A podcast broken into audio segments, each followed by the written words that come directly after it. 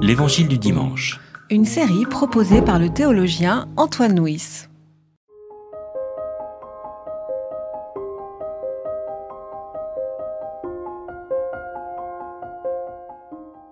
La quinzième année du gouvernement de Tibère César, alors que Ponce Pilate était gouverneur de la Judée, Hérode tétrarque de la Galilée, Philippe son frère tétrarque de l'Iturée et du territoire de la Traconitide, Lysanias tétrarque de la Bilène, et du temps des grands prêtres Anne et Caïphe, la parole de Dieu parvint à Jean, fils de Zacharie, dans le désert.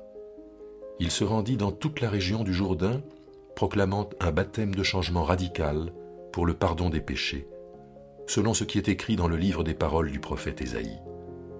C'est celui qui crie dans le désert, Préparez le chemin du Seigneur, rendez droit ses sentiers.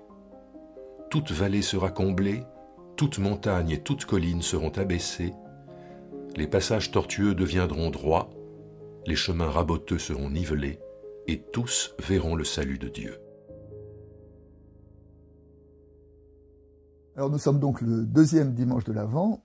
Dimanche dernier, le premier dimanche, euh, nous avons médité un texte qui évoquait euh, la fin des temps avec euh, des signes cosmiques terribles et qui se terminait par la venue du Christ et l'appel à veiller, à prier, mais l'ambiance était plutôt terrible. Et là, le deuxième texte, l'atmosphère du récit est beaucoup plus une atmosphère d'espérance parce qu'on nous annonce Jean et Jean qui proclame la venue, la venue d'un temps nouveau.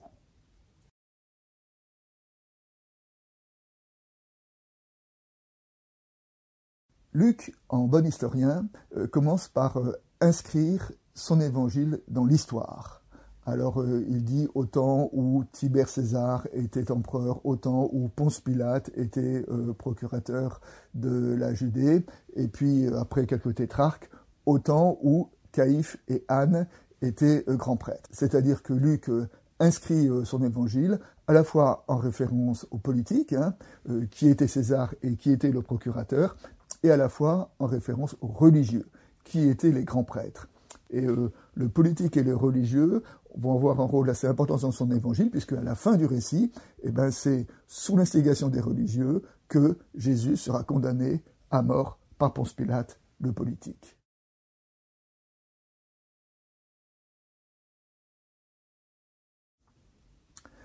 Pour revenir sur l'origine du baptiseur, nous nous souvenons que les premiers versets de l'évangile de Luc racontent la façon dont l'ange se révèle à Zacharie alors que Zacharie remplissait sa fonction sacerdotale au temple. C'est-à-dire que Zacharie était prêtre. Et c'est quand il assumait sa fonction de prêtre qu'il a reçu l'annonce de la naissance de Jean. Mais si Zacharie était prêtre, Jean aussi était prêtre. Et donc la place naturelle de Jean, c'est au temple de Jérusalem en train d'assumer sa responsabilité sacerdotale.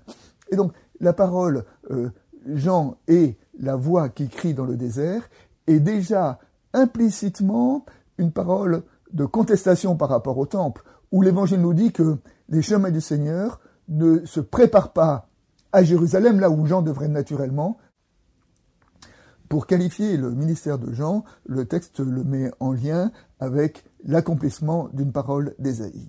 Alors le prophète d'Ésaïe est assez intéressant puisque euh, le livre d'Ésaïe raconte des événements qui s'étalent sur deux siècles, puisqu'il raconte à la fois la chute de Samarie en 722 avant Jésus-Christ et le retour des exilés en 538.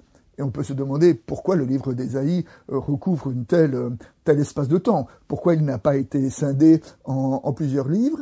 Eh bien, il y a un thème qui permet d'unifier l'ensemble du livre d'Ésaïe. C'est un thème qu'on trouve dans le premier chapitre et dans le dernier chapitre.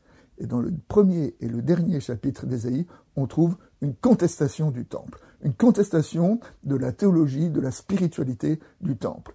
Et si euh, l'évangile inscrit dans son commencement l'annonce du baptiseur dans la lignée d'Ésaïe, c'est bien que euh, Jean aussi, euh, par sa parole, conteste la, théologie du temple. C'est dans le désert et non dans le rite que se... Ensuite, le passage d'Ésaïe qui est évoqué ici, c'est le début du chapitre 40. Alors le début du chapitre 40, c'est le début de la deuxième partie du livre d'Ésaïe, ce qu'on appelle parfois le second Ésaïe, qui évoque la période de l'exil. Et donc ce verset prépare, évoque l'exil. Et l'exil, c'est un temps, dans le, Premier Testament, c'est un temps de, de reconfiguration théologique et spirituelle. C'est un temps de, désert où le peuple est envoyé en terre étrangère pour retrouver euh, les chemins de la fidélité et pour redéfinir sa relation avec le Seigneur. Donc là encore, en inscrivant ce passage d'Ésaïe au commencement de l'Évangile, il nous est dit que, oui, il y a une, alliance nouvelle qui se prépare, une parole nouvelle, un temps nouveau qui arrive dans l'histoire.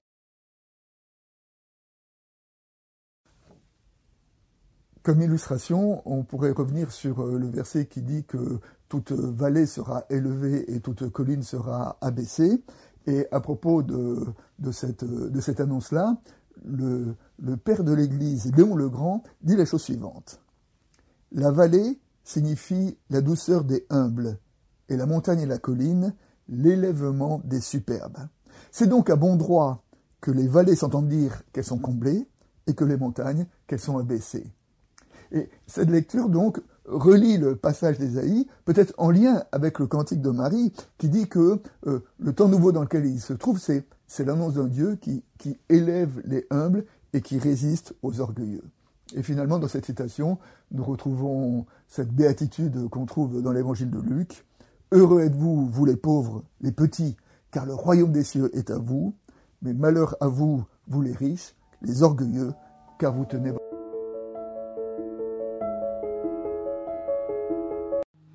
C'était l'Évangile du dimanche. Une série de regards protestants. Enregistré par Antoine Nuis. Voix off, Dominique Fano-Renaudin.